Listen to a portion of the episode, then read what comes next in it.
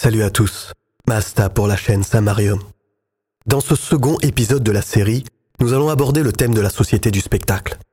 La société du spectacle est un concept qui a été notamment développé par Guy Debord dans les années 1960 pour critiquer le capitalisme et la société de consommation. Selon Debord, la réalité humaine est envahie par la production de masses d'images et de messages qui créent un monde fictif présenté toutefois comme réel. En d'autres termes, la vie est transformée en spectacle et les gens ne sont plus des acteurs mais des spectateurs passifs dans un système de domination fondé sur l'aliénation des individus. La marchandisation de la vie quotidienne est le moteur de la société du spectacle. Cette marchandisation a considérablement évolué jusqu'à nos jours, marquée par l'ère du numérique. Et c'est ce que nous allons analyser ensemble dans ce podcast. Plusieurs médias ont eu un impact significatif depuis les années 1960, tels que la télévision, la radio, la presse écrite, le cinéma et la publicité.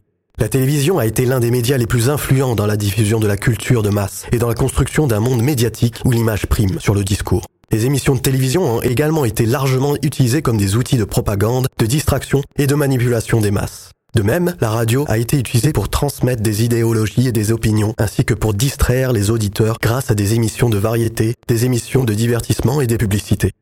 La presse écrite, elle, a aussi joué un rôle important dans la diffusion d'informations et la formation de l'opinion publique. Les journaux ont également été utilisés pour promouvoir des produits et des marques, ainsi que pour véhiculer des idéologies politiques et culturelles. Et nous ne pouvons pas omettre de citer le cinéma, qui a été un média majeur, largement utilisé pour divertir les masses, mais aussi pour diffuser des messages politiques et culturels. Les publicités au cinéma font partie intégrante du modèle économique, et il n'est pas rare de voir les produits apparaître directement dans les scènes de ces films.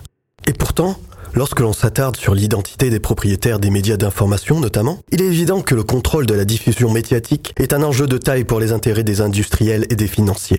Ce phénomène est appelé la concentration des médias et n'est pas une problématique nouvelle. Pour exemple, le rapport rédigé par l'inspection générale des finances et l'inspection générale des affaires culturelles, intitulé La concentration dans le secteur des médias à l'ère numérique, de la réglementation à la régulation, du 15 mars 2022, explique clairement que la concentration dans le secteur des médias présente un risque d'influence, je cite, disproportionné qu'une même personne physique ou morale pourrait exercer sur la formation de l'opinion et elle nécessite un certain contrôle.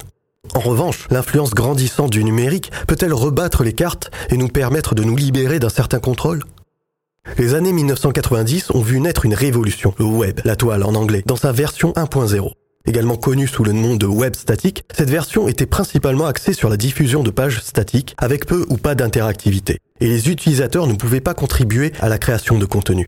L'évolution du Web 1.0 vers le Web 2.0 a apporté une plus grande interactivité et une plus grande participation des utilisateurs, ouvrant ainsi la voie à la marchandisation croissante de la vie privée des utilisateurs à travers notamment la collecte des données personnelles. Puis le Web 3.0, avec le développement de l'intelligence artificielle, la personnalisation, la poussée des réseaux sociaux, la mobilité et l'expérience utilisateur, a intensifié la marchandisation de l'expérience de vie, où les individus sont incités à utiliser des applications et des plateformes conçues pour collecter des données sur leur comportement et leurs préférences pour mieux cibler la publicité. Le Web 4.0, quant à lui, est une évolution potentielle du web vers une plateforme encore plus avancée, basée sur l'intelligence artificielle et les technologies de pointe telles que la réalité virtuelle et augmentée, et poussant la connectivité omniprésente. Ainsi, l'évolution de la société du spectacle pourrait se poursuivre de manière exponentielle. Le Web 4.0 pourrait même permettre une interaction encore plus naturelle et intuitive avec les utilisateurs, offrant des expériences immersives, automatisées et hautement personnalisées. Mais cela pourrait signifier aussi que le numérique deviendrait de plus en plus omniprésent et que les individus seraient encore plus étroitement surveillés et que leur comportement serait encore plus conditionné par les algorithmes et les intérêts commerciaux. Le développement du web a définitivement amplifié la marchandisation des individus. Ces technologies ont permis aux entreprises de collecter et d'analyser des quantités massives de données sur nos habitudes de consommation, nos préférences, nos interactions sociales et même nos pensées. Cette collecte de données a permis aux entreprises de personnaliser leurs offres, d'adapter leur marketing et d'optimiser leur stratégie de vente. Cela conduit à une nouvelle forme de marchandisation où notre identité et nos comportements sont utilisés comme des ressources économiques. Le danger de cette évolution globale est que nous sommes devenus nous-mêmes des acteurs de la société du spectacle. Pire, nous en devenons aussi les marchandises. Nous sommes en train de nous vendre et de nous exposer publiquement sur des réseaux sociaux, de devenir dépendants des applications qui nous surveillent en permanence et de consentir à fournir nos données personnelles à des entreprises qui les utilisent pour nous manipuler. Nous avons progressivement abandonné notre liberté en échange d'une promesse de sécurité et de confort. Nous avons également accepté la collecte de données massives permettant à des entreprises de nous suivre à la trace et de nous envoyer des publicités personnalisées. Enfin, nous avons cédé à la pression de devenir riches et célèbres comme certaines stars de l'industrie de la musique et nous sommes prêts à tout pour y arriver, quitte à vendre son image ou son intimité en ligne. Le concept de la société du spectacle est particulièrement pertinent pour comprendre l'évolution de la marchandisation des individus. Selon Debord, la société moderne est caractérisée par la domination de l'image et du spectacle qui ont remplacé la réalité vécue. Les médias de masse, la publicité et la consommation sont les principaux vecteurs de cette société du spectacle. Ils façonnent notre perception du monde et de nous-mêmes en nous offrant une image idéalisée de la vie qui ne correspond pas à la réalité. Cette construction d'un monde illusoire permet aux entreprises de vendre leurs produits en jouant sur nos désirs, nos peurs et nos insécurités. Et à l'ère du numérique, nous contribuons nous-mêmes à la société du spectacle en nous donnant justement en spectacle ou en accordant du crédit aux personnes qui le font. Malheureusement, cette évolution de la marchandisation des individus est particulièrement dangereuse et insidieuse. Elle affecte notre liberté de choix, notre autonomie et notre intimité. Elle nous pousse à consommer toujours plus, à être obsédés par notre image, à vivre dans un monde virtuel et à renoncer à nos valeurs et à nos aspirations.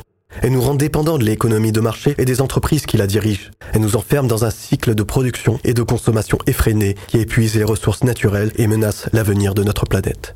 Cependant, il est important de se rappeler que nous avons toujours la capacité de penser par nous-mêmes et de nous engager activement dans le monde qui nous entoure. En prenant conscience de la manière dont la société du spectacle nous affecte, nous pouvons être plus conscients de nos choix et de nos actions et travailler à construire une société plus juste et plus égalitaire.